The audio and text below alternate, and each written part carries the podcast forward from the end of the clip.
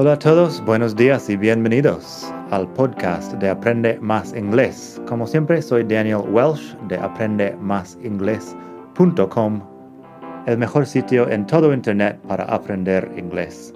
Este podcast te ayudará a hablar inglés como un nativo. Vamos allá. Hola a todos, buenos días y bienvenidos otra vez al podcast de Aprende Más Inglés.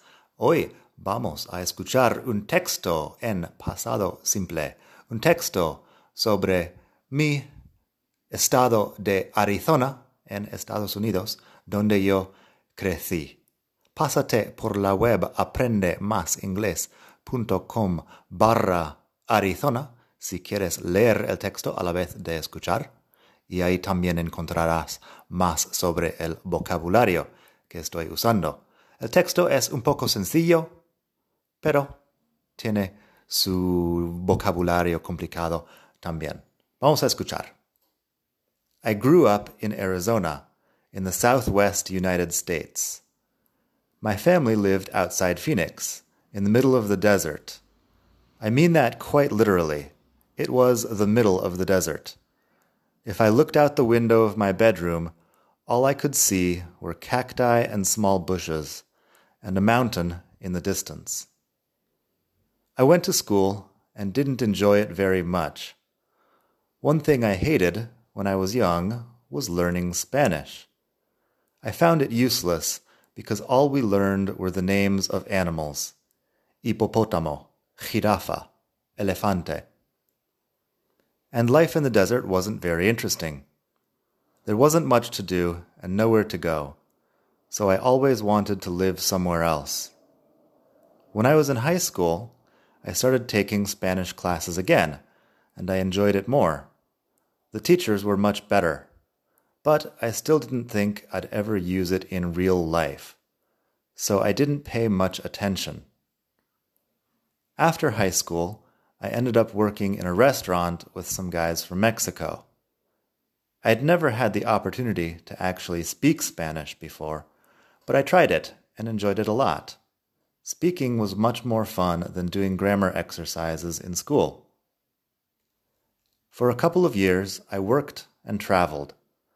I traveled around the US and also to Mexico. I couldn't afford to fly, so I took buses to different places. My favorite place was La Barranca del Cobre in Chihuahua. Finally, when I was 21, I moved to Madrid. It's a long story, but basically it was because of a girl. Also, I'd always wanted to be somewhere more exciting than Phoenix. So I moved. It was a stupid decision, but in the end it worked out very well. I was and am very happy to be in Europe, and I don't miss Arizona much. I lived in Madrid for years and learned a lot of Spanish. I didn't study much, but I did a lot of speaking, reading, and writing. I love Madrid. And it's another long story. Now I live in Barcelona, which is also a beautiful city. The end.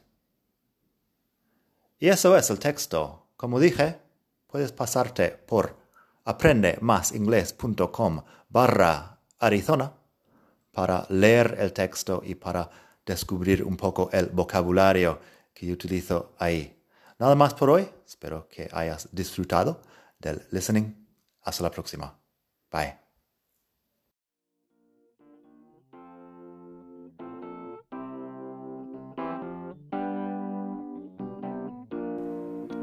Gracias por escuchar. Como siempre puedes pasar por mi web aprendemasingles.com. Para mucho más tengo vocabulario, expresiones para hablar, phrasal verbs, gramática, pronunciación y mucho más en la web.